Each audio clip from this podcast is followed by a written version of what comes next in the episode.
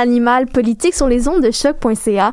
On entre en pleine mi-session à l'université. Les examens en ligne ont commencé. Personnellement, j'en ai eu un cette semaine. Puis ben j'ai trouvé ça plutôt facile avec euh, mes notes d'un côté, qui étaient euh, tout à fait légales, je tiens à le préciser.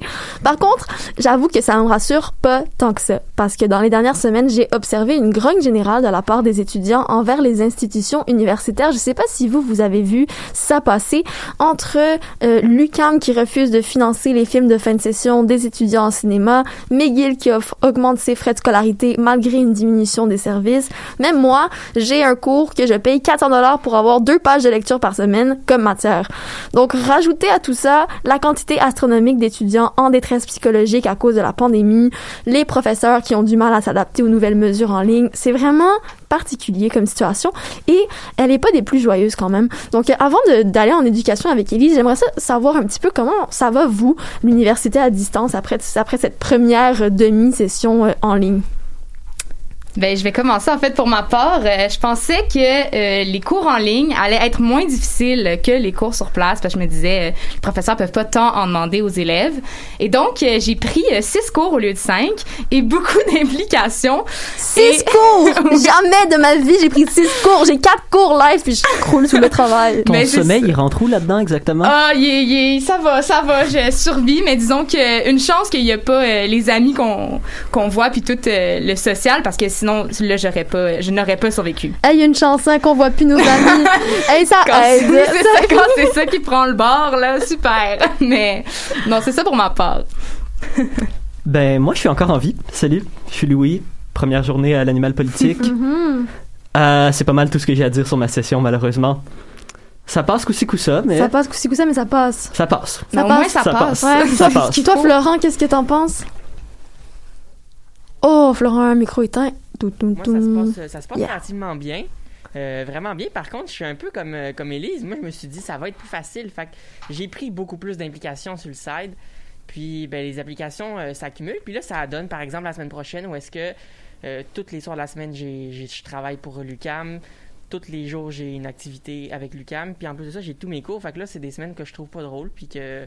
Mais j'ai hâte qu'elle soit terminée, même si elle pas commencé. Ouais, je comprends. Il reste, il reste, juste quoi? Un mois, deux mois? On est capable, je pense. Ouais, la moitié, là, ce qu'on vient de faire. Moi, je trouve ça difficile de me motiver. Je trouve ça difficile de, de sortir de mon lit le matin parce que je sais que je peux faire mon cours quand je veux. Puis on dirait que je procrastine sans cesse le moment où est-ce que je vais me mettre devant mon ordi puis commencer à apprendre. Tu sais, j'ai toujours des trucs mieux à faire, du lavage, un café, euh, Chaque chaque jour, c'est un peu comme ça. La semaine de congé. Moi aussi, mais. Vraiment, c'est la chose qui Elle arrive bientôt. C'est ça, c'est.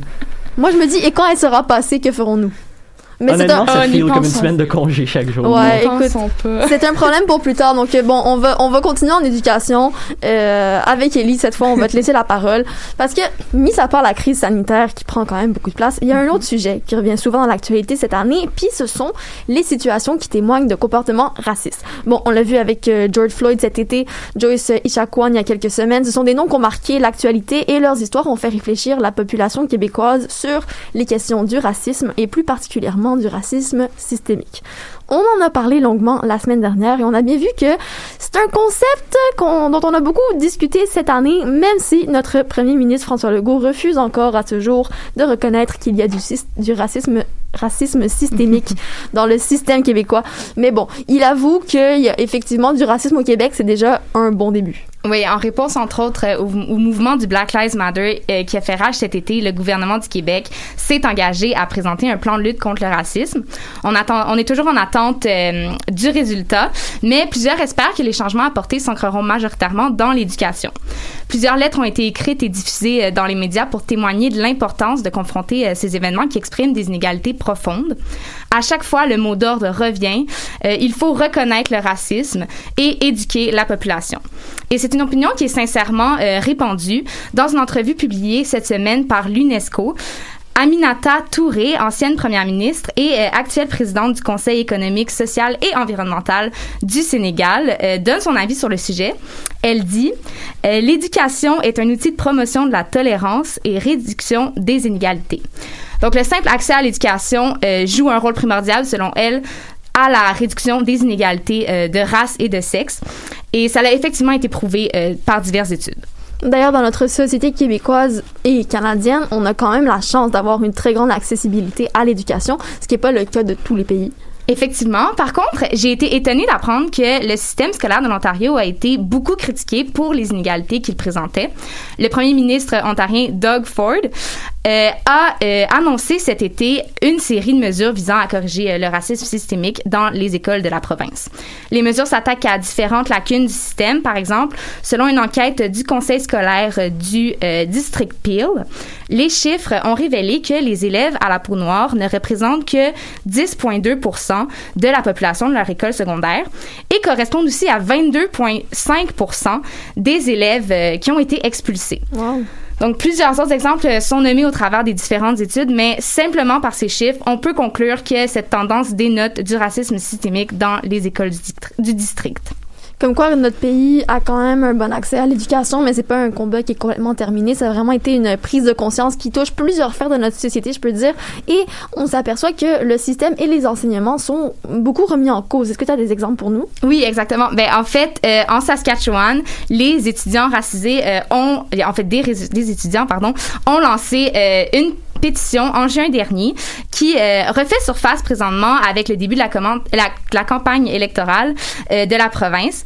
La pétition euh, a maintenant récolté 73 000 signatures. Et la pétition demande aux autorités scolaires d'introduire l'éducation contre le racisme et l'histoire des Noirs dans le programme scolaire de la province. Jusqu'à présent, le ministère de l'Éducation de la Saskatchewan n'a pas confirmé si des discussions avaient lieu avec la communauté noire. C'est intéressant, on parlait de ça justement euh, la semaine dernière par rapport à la, aux communautés autochtones et comment euh, avoir un programme éducatif adapté pourrait vraiment aider. Donc ça, c'est vraiment des, des actions qui visent à changer les choses, mais surtout à conscientiser les gouvernements parce que ce sont eux qui sont les mieux placés pour opérer un changement qui est plus concret dans les institutions. Pardon. c'est aussi définitivement intéressant parce que je sais pas si vous vous souvenez de vos cours d'histoire en quatrième mhm. année, mais l'histoire du Canada qu'on a eu, c'est une histoire vraiment épurée. Mhm. Beaucoup des points comme notre génocide culturel de la population autochtone est quelque chose qui est à peine mentionné pendant des années. Et peut-être que ce serait une occasion justement de corriger le tir, qui sait? Exactement. Euh, en ce qui nous concerne, il y a la mairesse de Montréal, Valérie Plante, qui a annoncé la semaine passée que la ville est à la recherche d'un commissaire à la lutte contre le racisme et la discrimination systémique. Il y aura, euh, il aura pour mandat de euh, mettre en place une équipe de trois professionnels, dont l'un qui devra être un spécialiste du profilage racial, dans le but d'accélérer l'instauration d'un plan d'action afin d'éliminer les pratiques discriminatoires dans le système municipal un autre beau projet qui n'attend plus que de voir le jour. Mais est-ce qu'on peut considérer que le Québec a déjà entrepris un pas concret dans la lutte contre le racisme sur le plan de l'éducation, Elise? Je pense que oui, mais pour l'instant, elles ne viennent pas nécessairement des politiques gouvernementales.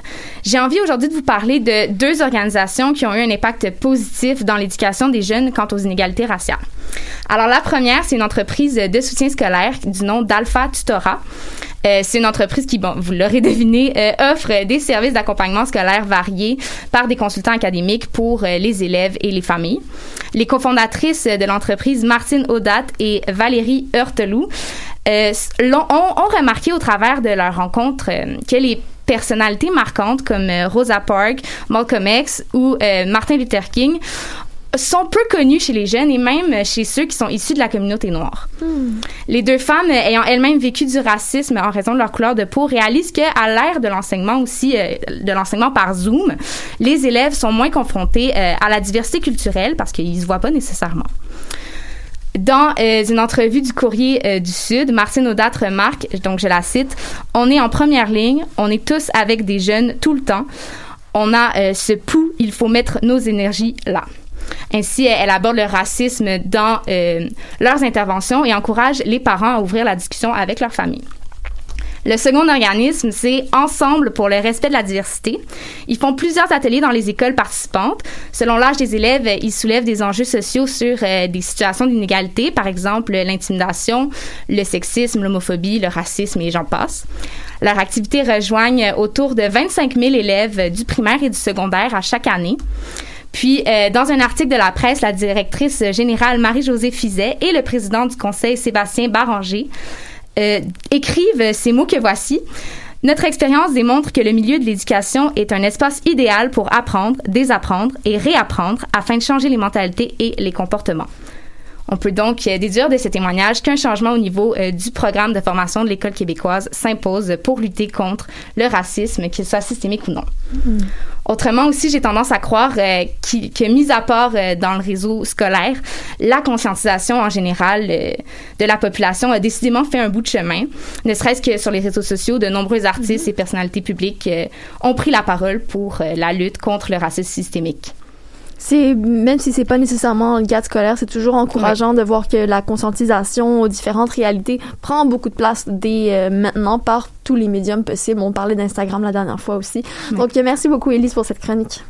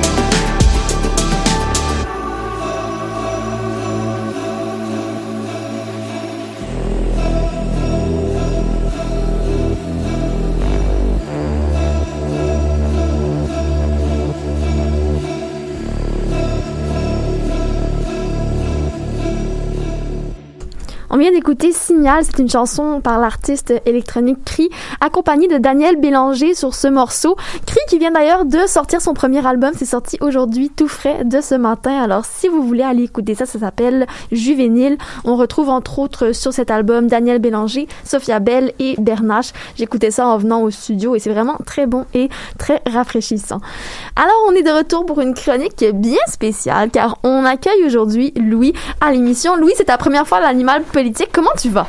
Ah, ça va bien, ça va bien. Très content d'être là. Ouais, nous aussi, on est toujours content d'avoir des invités euh, spéciaux parmi nous. Donc, tu vas nous parler aujourd'hui de société, mais plus particulièrement d'un homme qui nous est bien connu dans le milieu politique québécois. Alors, Louis, on t'écoute. Donc, bonjour tout le monde. Pour ma première entrée à l'animal politique, j'ai décidé de garder ça local. Trop souvent, on regarde ce qui se passe aux États-Unis et on est mis à terre. Chapeau à ceux qui regardent la couverture des élections américaines sans une bouteille d'aspirine. Pourtant, on donne un peu le monopole de la nouvelle frustrante aux États-Unis. Moi, je trouve ça scandaleux. Nous, le peuple québécois, sommes aussi capables d'avoir des nouvelles bizarres et fâchantes. Ce qui m'amène à mon sujet principal. Jean Charest poursuit le gouvernement pour un million de dollars. Pour ceux d'entre vous qui n'ont pas grandi au Québec dans la période 2003-2012, c'est possible que ce nom vous dise vaguement quelque chose ou bien rien du tout. Il s'agit d'un des personnages les plus marquants de la politique québécoise des années 2000. D'abord pour neuf ans où il a été premier ministre libéral, la plupart des années, de ces années sous un cabinet majoritaire, mais aussi pour une multitude de scandales et d'allégations de corruption au sein de son parti. Moi, là, Jean Charest, il me fait un peu penser à un monstre des films d'horreur des années 80. Tu sais, il revient à chaque fois, puis il est un peu plus bizarre, puis de moins en moins drôle. ben, là, si mon calcul est bon, on est à Jean Charest 4, ça va payer.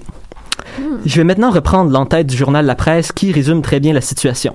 L'ancien premier ministre Jean Charest poursuit le gouvernement du Québec pour violation de sa vie privée dans la foulée des fuites entourant l'enquête de l'unité permanente anticorruption, UPAC, sur le financement du Parti libéral. Il réclame un million de dollars. Ça, c'est un titre, ça? C'est tout un titre, hein? Wow. Maintenant, je vais vous donner cinq secondes pour apprécier la nouvelle.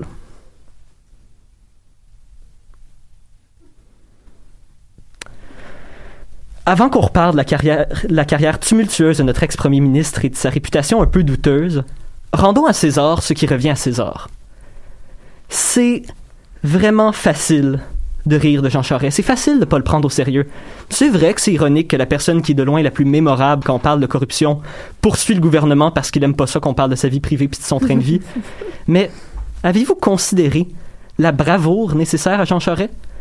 Prenons le temps d'apprécier le courage que cette poursuite lui demande.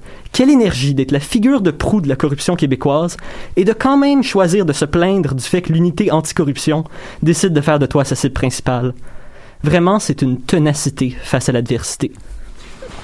Et maintenant, on rit parce que la situation est après tout un peu cocasse, mais quand on y repense, ça devient un peu moins drôle, surtout si on considère que Charest, l'un des politiciens les, plus, les mieux payés après sa retraite, pourrait bien mettre sa main dans la tirelire et sortir avec un million de dollars. C'est quand la dernière fois d'ailleurs ici qu'on a eu un récapitulatif sur la vie politique de Charest? Euh, ça fait très longtemps, mais je dois dire que ça me manque. Genre, me semble que, me semble que j'en prendrais bien un comme maintenant. Donc, Jean Charest, avant de se lancer dans la politique, était un avocat. Il dirige ensuite le Parti progressif conservateur de 93 à 98. Comment t'es progressif et conservateur en même temps, j'en ai aucune idée. Comme vous le savez bien, il est ensuite leader du Parti libéral québécois de 1998 à 2012. En 2003, il mène le Parti libéral dans une victoire majoritaire. Il sera, le, il sera premier ministre jusqu'à sa défaite en 2012. Et c'est vraiment les neuf ans de premier ministre qui nous vont nous intéresser le plus. Ces trois mandats furent marqués par une multitude de difficultés.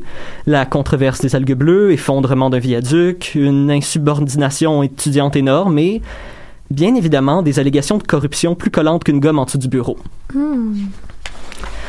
Et la question de corruption est basée sur plusieurs gros aspects. Est-ce que les libéraux ont pratiqué leur collecte d'argent d'une façon illégale? Est-ce que ceux-ci ont offert des traitements favorables aux entreprises donnant au Parti libéral?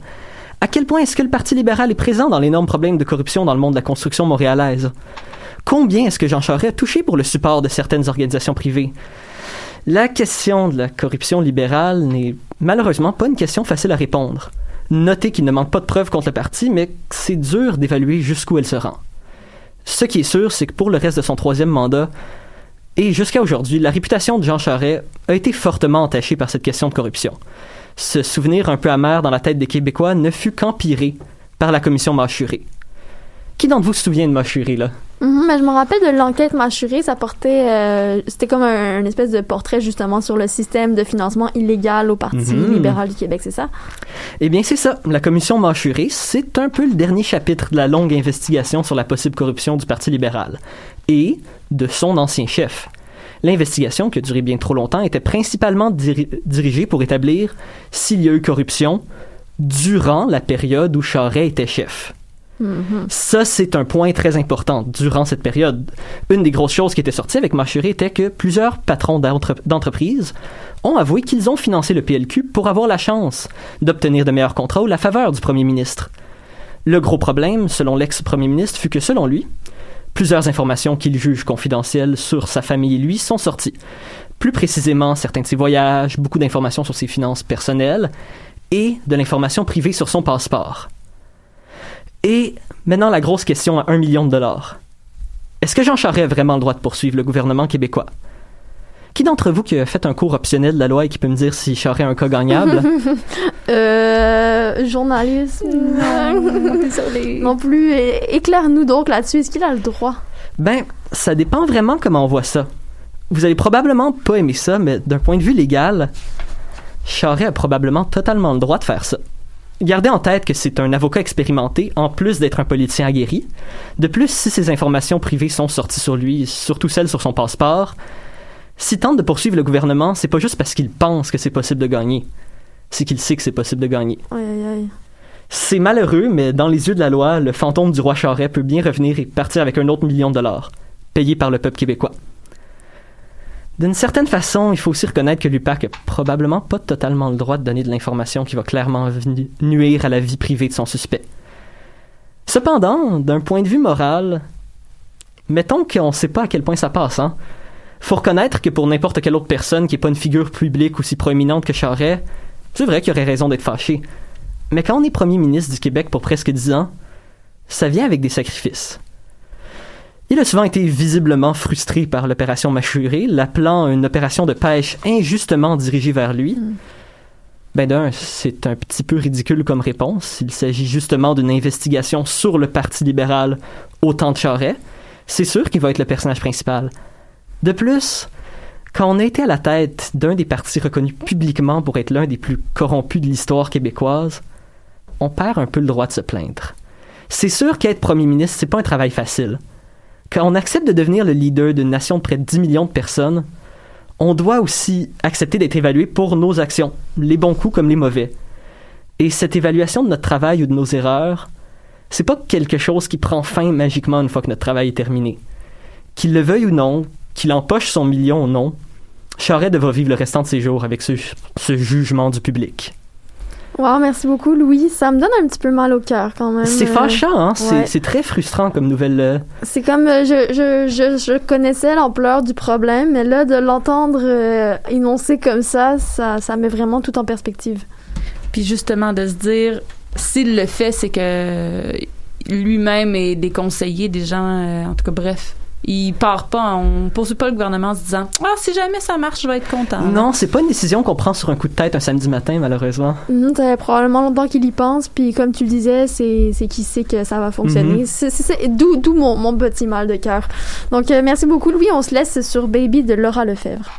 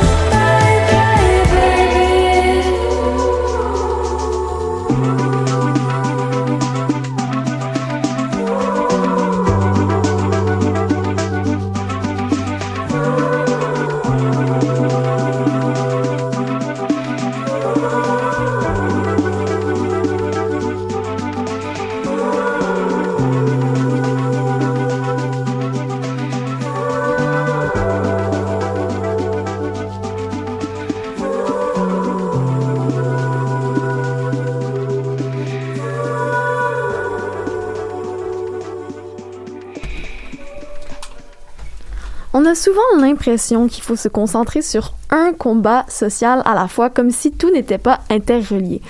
Mais cette semaine, lorsque le fameux groupe américain TED a lancé l'initiative mondiale Countdown par un événement en ligne, ils nous ont rappelé que la justice sociale va de pair avec la justice climatique. Lila, est-ce que c'est quelque chose qui t'a surpris? Euh, ben non, je dirais pas que ça m'a surpris, mais euh, l'emphase qui a été mise là-dessus, là, un peu à rassembler les luttes, j'ai trouvé ça intéressant dans cette initiative-là. Je vais y revenir un peu plus tard parce que on va commencer en parlant de c'est quoi ce, ce mouvement-là, là, cette initiative-là du countdown. Donc, on connaît tous le fameux groupe euh, TED, là, les TED Talks, euh, Technology, Entertainment and Design. C'est des conférences en ligne sur des sujets qui visent, selon leur propre slogan, à diffuser des idées qui en valent la peine. Donc, samedi dernier, le 10 octobre, le groupe a lancé un mouvement planétaire qui s'intitule Countdown. Euh, We can change cl- climate change. Donc, euh, compte à rebours, on peut changer les changements climatiques. Euh, donc, ce mouvement-là vise à mettre en place et à accélérer des solutions à la crise climatique.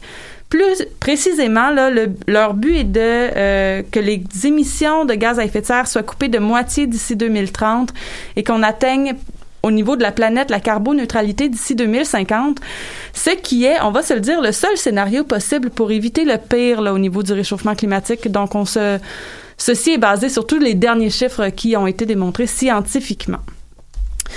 Euh, j'ai mis en ligne le vidéo du lancement. Donc, euh, c'est une vidéo de 5 heures qui euh, est disponible sur la page Facebook de l'Animal Politique si ça vous intéresse.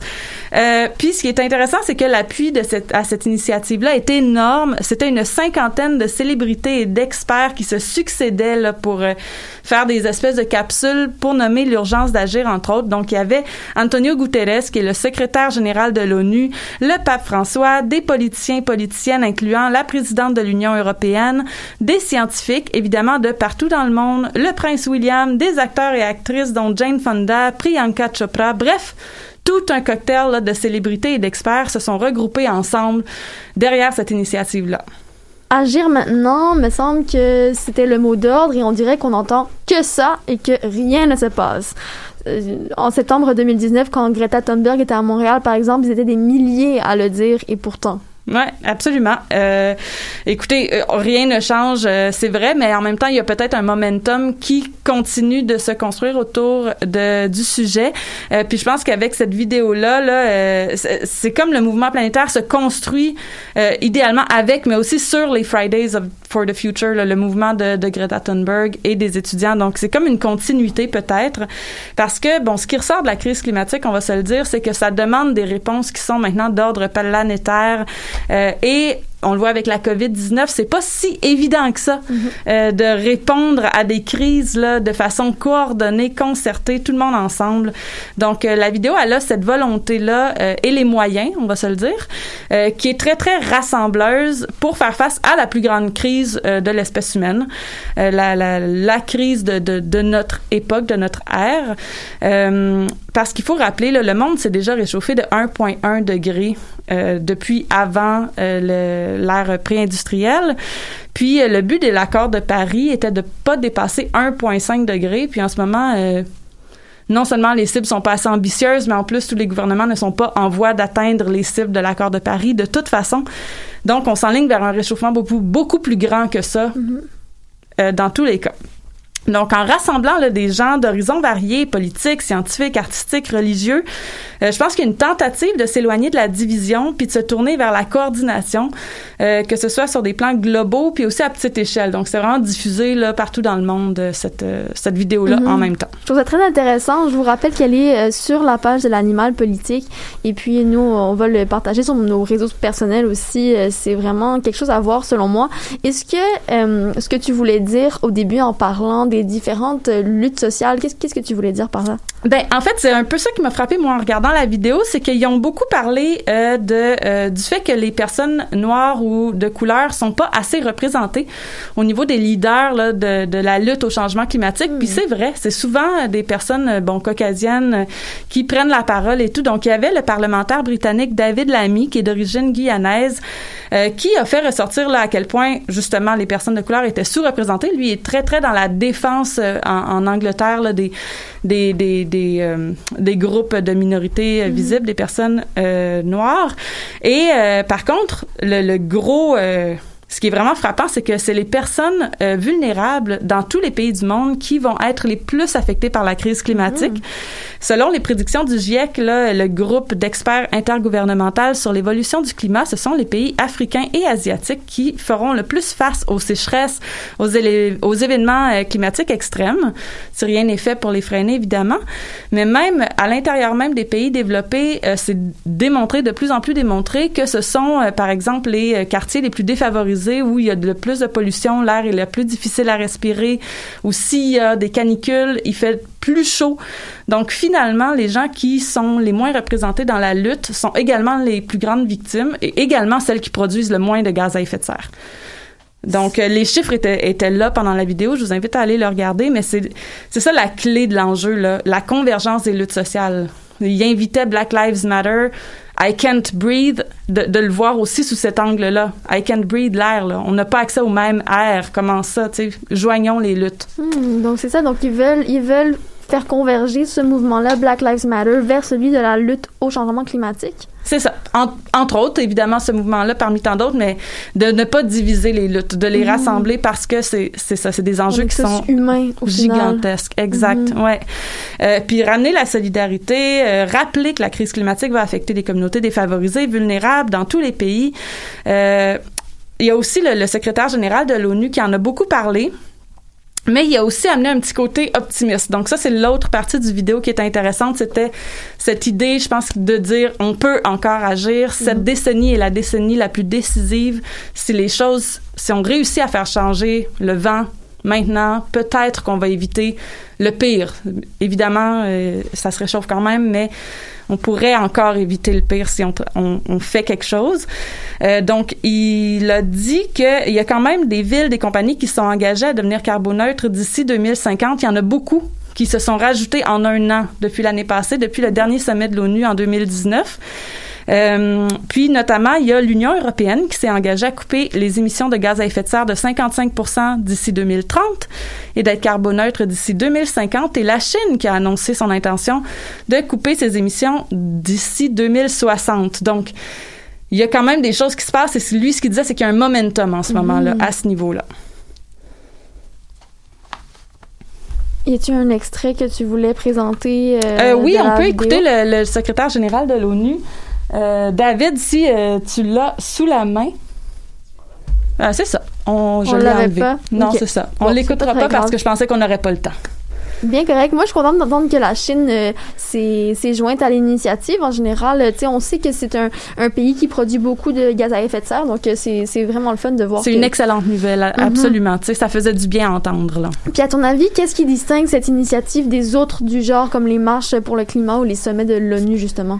Ben, je pense qu'évidemment, le plus d'initiatives, là, le mieux, euh, pour qu'il y ait des pressions qui soient faites, pour que les changements de mentalité se passent. Euh, L'initiative du Candan, je pense, qui la distingue, c'est que c'est pas un, un mouvement qui est purement militant. C'est pas un mouvement qui est purement euh, spécialisé. Donc, on n'est pas que dans des scientifiques, mais c'est pas non plus purement politique. C'est comme une espèce de c'est c'est vraiment un mélange euh, de tout ça. Euh, on n'est pas non plus dans de la diplomatie avec différents dirigeants de pays, mais on est avec des des personnalités connues qui s'adressent à des publics différents. Le pape François ne parlera pas à la même sais, à la, aux mêmes intéressés que des acteurs ou actrices. qui se- Tu sais, c'est comme un espèce de rassemblement pour parler à des gens différentes. Le but, c'était vraiment de partager de l'information, d'informer, de stimuler une espèce d'optimisme. là. Cette idée là, de, on tombe pas de, ok, il y a plus rien à faire, le monde va brûler de lui-même, on peut plus rien faire. Non. Il y a encore des choses qui sont possibles. Euh, puis c'est ça. C'est ça que moi j'ai ressenti en regardant la vidéo. On avait des gens vraiment très intéressants qui venaient me dire, OK, mais là, là, mettons-nous tous ensemble, faisons quelque chose. Euh, mais ce qui est intéressant aussi, c'est le timing. Donc, j'aimerais rappeler qu'on est quand même à trois semaines euh, des élections américaines. Euh, donc, euh, une des choses qui ressort dans la vidéo, c'est d'encourager les gens à voter pour des gouvernements qui sont pro-environnement. Euh, donc, je pense pas que c'est tant un hasard là, de sortir ce genre d'initiative-là par TED, qui est quand même une compagnie américaine à trois semaines euh, des élections, quand le gouvernement trumpiste euh, émet des, des, des commentaires climato-sceptiques à tout moment et clairement pas dans cette vague-là. Donc, ça pourrait faire une différence vraiment dans la prochaine décennie, dépendamment le- les élections aux États-Unis. Euh, se terminent comment? Donc, je pense que ce timing-là est important. Puis, il y a aussi le timing de la COVID. Donc, euh, l'environnement est sorti du débat pendant la COVID, on va se le dire. Mais en même temps, tous les investissements qui vont être faits pour sortir de la crise économique en ce moment, les investissements dans les infrastructures et tout, pourraient être faits d'une façon à encourager euh, des, une économie plus verte, euh, décarboniser l'économie et tout. Donc, euh, je pense qu'il y avait aussi cette question-là du timing. On commence à penser à la relance économique. Comment est-ce qu'on va l'envisager? Donc, voilà. C'est- Wow, je- merci beaucoup Lila. J'encourage tout le monde à aller regarder cette vidéo. Peut-être pas les 5 heures, mais tu sais, petit bout par petit bout. Merci.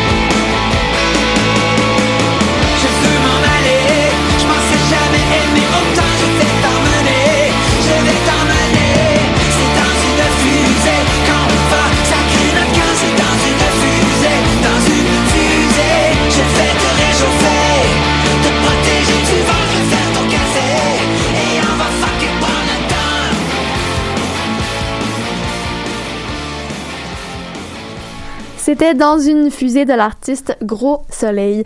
On s'en va maintenant faire un tour en économie. Il y a quelques semaines, lors de la première émission de l'Animal Politique, je sais pas si vous étiez là, mais Florent nous a parlé d'autonomie alimentaire.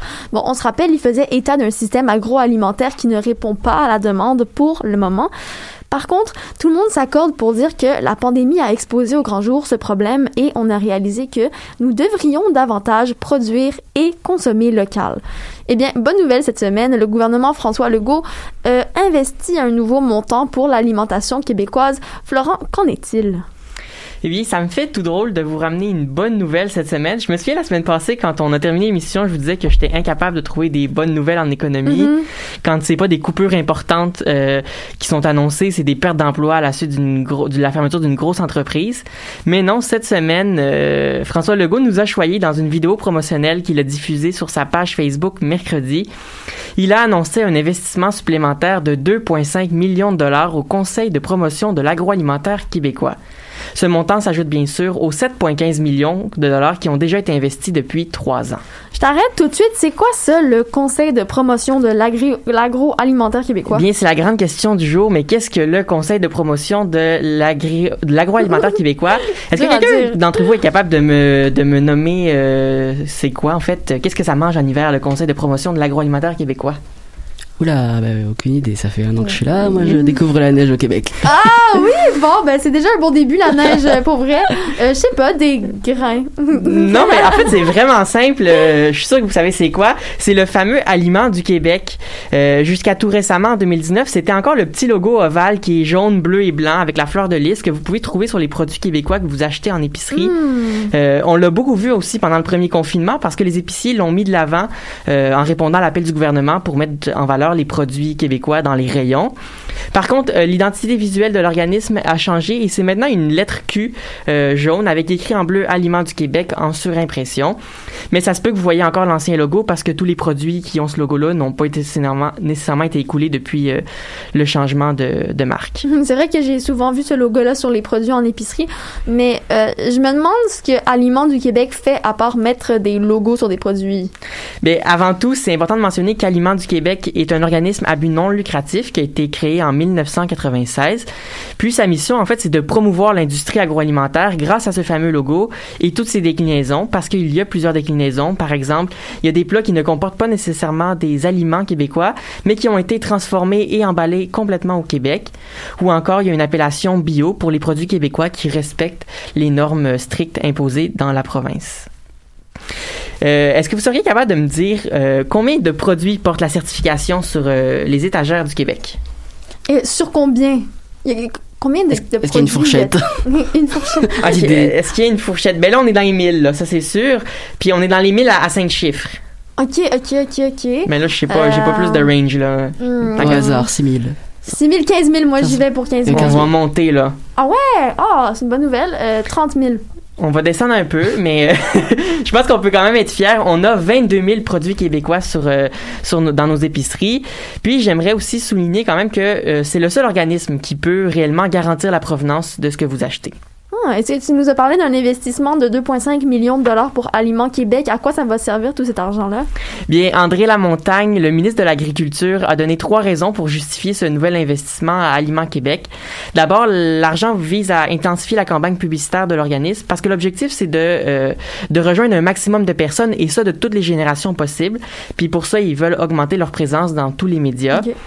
Ensuite, le montant va servir à soutenir le- les efforts de promotion et d'identification des produits québécois dans les épiceries directement. Et puis finalement, le gouvernement veut aussi intensifier la promotion liée à euh, Aliments du Québec au menu. C'est une branche souvent qui est moins connue, mais en fait, elle représente et met en valeur les restaurateurs qui encouragent les producteurs d'ici à travers leur cuisine.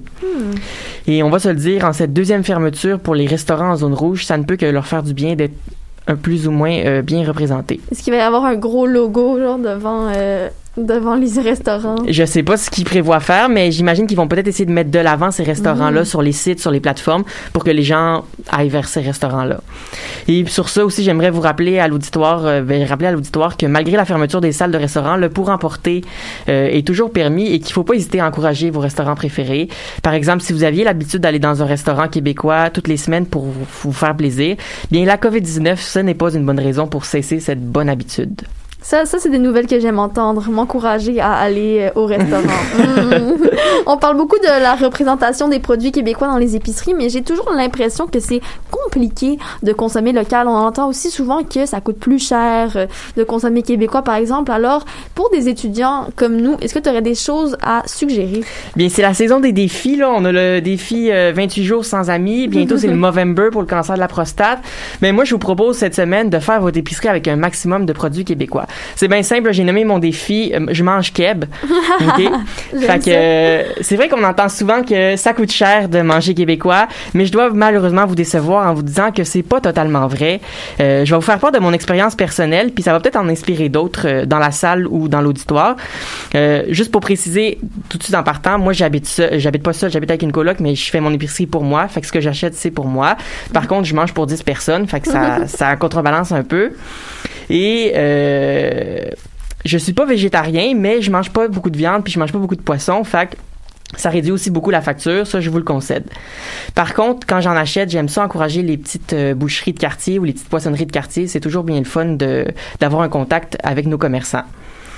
Ensuite, euh, moi je fais mon épicerie en vrac, euh, fait que euh, on retrouve beaucoup de produits québécois dans ces dans ces magasins là.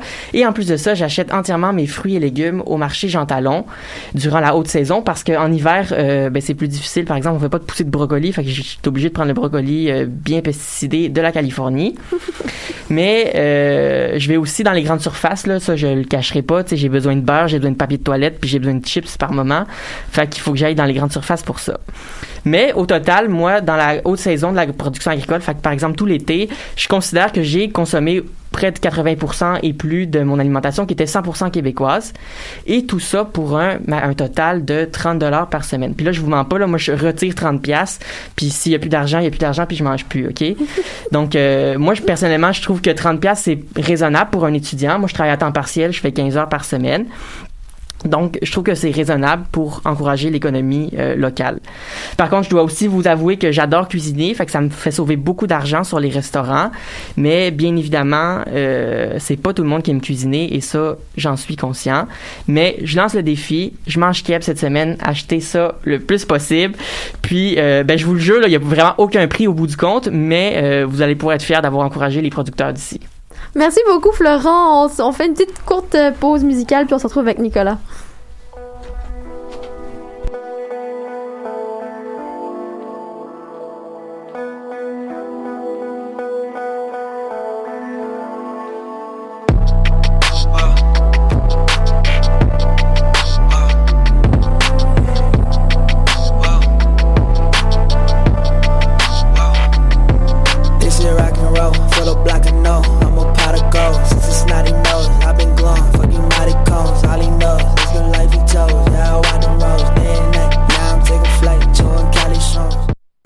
Dernière chronique de la semaine, on retrouve Nicolas en international pour parler d'un pays où il se passe tout le temps des choses intéressantes, la Corée du Nord. Youhou. Ce week-end, la Corée du Nord a fêté le 75e anniversaire de la fondation du Parti des travailleurs. Au programme, un défilé explosif, un, dé- un discours émouvant et une foule compacte. Nicolas, on va voir avec toi pourquoi la Corée du Nord fait son grand retour sur la scène internationale après des mois d'absence quand même. Oui, souvenez-vous, nous sommes le 1er mai et Kim Jong-un, le dirigeant nord-coréen, réapparaît comme par magie après trois semaines. Trois longues semaines qui avaient excité Twitter, oui, et qui ont permis de laisser douter sur son état de santé. Depuis, c'était silence radio. Et nous y voilà. Ce samedi 10 octobre, après plus de cinq mois d'absence, la Corée du Nord et son merveilleux leader de 36 ans sont revenus en force pour notre plus grand plaisir. Clairement, samedi, the place to be, c'était Pyongyang, la capitale de la Corée du Nord. Alors j'aurais dû y être, c'est vrai, mais. Covid oblige. Aucun journaliste euh, étranger n'était autorisé à couvrir l'événement. Dommage. Par contre, euh, les Nord-Coréens, eux, étaient, étaient réunis par milliers devant la tribune de Kim Jong-un, successeur de Kim Jong-il depuis 2011. La cérémonie, euh, elle a été diffusée sur KCTV, la chaîne emblématique du régime. Alors pour être précis, elle s'est déroulée très tôt samedi matin sur la place Kim Il-sung, grand-père de Kim Jong-un et créateur du parti. C'est bien beau toute cette histoire de parade, mais en général, là, dis-moi si je me trompe, mais c'est rarement bon quand on lit dans les journaux, dans la même phrase, Corée du Nord et défilé militaire. Ouais, t'as raison, ça sent vraiment pas bon. Chaque année, on a le droit à de nombreux défilés militaires. C'est toujours une occasion pour le régime de montrer son pouvoir, sa détermination au monde entier, et surtout aux États-Unis, l'ennemi juré de la Corée du Nord. Une fois de plus, euh, Kim Jong-un nous a présenté son tout dernier jouet, euh, missile, pardon. Euh, c'est un missile balistique intercontinental géant. Euh, donc jusque-là, je vous apprends rien de nouveau. Euh, mais vous avez tort, parce que cette fois, il a frappé encore plus fort. Hmm. Eh oui, il mesure près de 25 mètres, il peut emporter jusqu'à 100 tonnes de carburant et il pourrait transporter 3 ou 4 ogives nucléaires. Les experts s'accordent à dire que c'est le plus gros missile mobile à combustion liquide jamais vu à ce jour. Donc euh, voilà, si les experts le disent, on va commencer à s'inquiéter, je crois. Euh, il représente donc une menace potentielle pour de nombreux pays comme les États-Unis, la Corée du Sud, euh, avec qui les tensions sont quand même très récurrentes. Je dis potentielle menace puisque l'ingénieur aérospatial Marcus Schiller estime que ce nouveau missile nord-coréen est trop long et surtout trop lourd pour sortir de l'atmosphère. Alors calmons-nous, pour l'instant l'engin a simplement été présenté lors d'un défilé militaire, mais il faut toujours se méfier avec la Corée du Nord. Ouais, parce que estimer que c'est trop long et trop lourd pour sortir de l'atmosphère, je sais pas à quel point c'est assez. Euh, tu nous parlais des relations avec les États-Unis, justement, on imagine qu'ils sont les premiers visés par ce nouveau nouvel exploit ou nouvelle euh, démonstration euh, de la part de la Corée du Nord. Est-ce que le risque est réel pour la première puissance mondiale? En fait, pas vraiment. En tout cas, pour l'heure, les États-Unis s'inquiètent pas plus que ça. D'ailleurs, ni Trump ni Biden n'ont réagi. Et oui, Trump n'a pas tweeté. Enfin, enfin, si, mais pas par rapport à la Corée du Nord. Et en soi, c'est déjà un exploit aussi. Euh, la seule réponse officielle elle vient d'un responsable américain dont l'identité est restée secrète, euh, qui s'est exprimé dès le lendemain en disant euh, Il est décevant de voir que la Corée du Nord continue de donner la priorité à son programme de missiles nucléaires. Le problème, c'est que si ce missile peut transporter 3 ou 4 têtes, euh, 3 ou 4 têtes nucléaires, les États-Unis devront se munir de 12 à 16 missiles intercepteurs pour chaque missile nord-coréen. Ça représente un coût total d'un milliard de dollars pour les États-Unis. Aujourd'hui, on ne se demande plus si la Corée du Nord euh, peut atteindre les États-Unis parce qu'on sait déjà qu'elle peut le faire. Le vrai danger avec ce nouveau missile, c'est qu'il peut emporter des charges plus lourdes et donc plus destructrices. Qui dit charge plus lourde dit distance plus courte. Contrairement aux autres missiles euh, balistiques nord-coréens qui peuvent atteindre jusqu'à 13 000 km, celui-ci ne pourra parcourir que 5500 km. C'est quand même beaucoup. Et c'est suffisant pour atteindre l'île de Guam qui se trouve à 3400 km. D'ailleurs, cette île euh, de Guam, elle a déjà été la cible de menaces nord-coréennes en août 2017 puisqu'elle abrite une base navale américaine avec plus de 6000 soldats. Aujourd'hui, c'est étonnant d'entendre parler de tensions entre deux États parce qu'on a toujours en tête les images fortes de Donald Trump et Kim Jong-un qui se rencontraient il n'y a pas si longtemps en plus. C'est vrai qu'à l'échelle de l'histoire contemporaine, c'était hier, et pourtant les poignées de main entre les deux dirigeants ne sont qu'un lointain souvenir.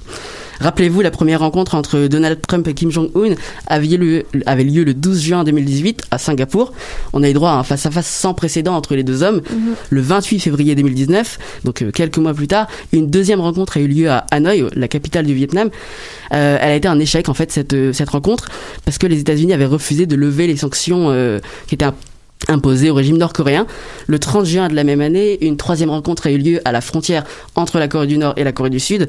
Euh, à l'occasion, Donald Trump avait même traversé la zone démilitarisée pour se rendre en Corée du Nord. C'était une première aussi. Depuis cet épisode historique, les discussions entre les deux États étaient gelées euh, autour du développement nucléaire notamment. Pour revenir au défilé de samedi dernier, Kim Jong-un a confirmé qu'il continuerait de renforcer son armée à des fins d'autodéfense et de dissuasion, et ce, malgré le processus diplomatique euh, qui vise à dénucléariser la Corée du Nord. Alors, en plus d'être une démonstration de force, le défilé militaire est le moyen idéal pour la Corée du Nord de prouver au monde entier que le coronavirus ne les concerne pas, car euh, full compact, on disait au début. Ah oui, tout à fait. Oui, je le disais plus tôt. Euh, samedi, il y avait des milliers de Nord-Coréens qui étaient massés devant leur chef suprême. Ni le dictateur, ni les, militaires, ni le public ne portaient de masque. La distanciation sociale n'était- pas non plus au rendez-vous. Alors la scène, elle est hallucinante, mais Kim Jong-un est catégorique. Il n'y a aucun cas dans son pays. Bon, c'est en tout cas ce qu'il aimerait nous faire croire, parce que le Haris, Harry Kazianis, le spécialiste de la politique euh, nord-coréenne, juge que c'est de la pure folie et que le régime nord-coréen joue avec la vie de son peuple. Dans un tout autre registre, le leader a fondu en larmes pendant son discours. C'est très rare et pour cause, il, s'est directement adressé à sa nation en s'excusant pour les conditions de vie difficiles. Euh, mot pour mot, il a dit Notre peuple a placé sa foi en moi, aussi haut que le ciel et aussi profond que les océans, mais j'ai échoué à être en permanence au niveau de vos attentes. Et j'en suis profondément désolé. J'ai honte de ne pas avoir été à la hauteur de votre immense confiance en moi. Mes efforts et ma dévotion n'ont pas été suffisants pour sortir notre peuple d'une vie difficile. Alors, il le reconnaît, il s'en excuse, c'est sûr, mais les raisons qu'il invoque sont quand même très étonnantes. Euh, il rejette la faute sur les sanctions internationales, sur les typhons à répétition qui touchent euh, le pays depuis le début de l'année, et la Covid-19, même si je le rappelle, il n'y a officiellement aucun cas dans son pays. La conjecture l'aurait donc empêché d'atteindre ses objectifs en matière de développement économique.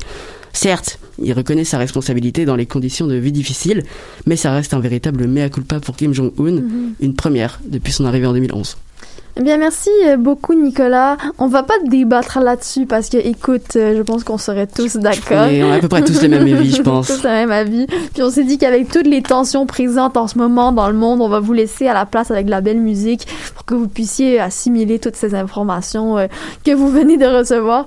Donc, euh, c'est ce qui termine notre épisode du 16 octobre 2020. Merci à tous d'avoir été avec nous. Merci à nos chers chroniqueurs de cette semaine, Nicolas Fivel, Élise- Fiola, Lila Dussault, Florent Louis Garneau-Pilon et bien sûr David Nino Raphaël à la console. C'était Mélanie Loubert à l'animation. On se retrouve la semaine prochaine.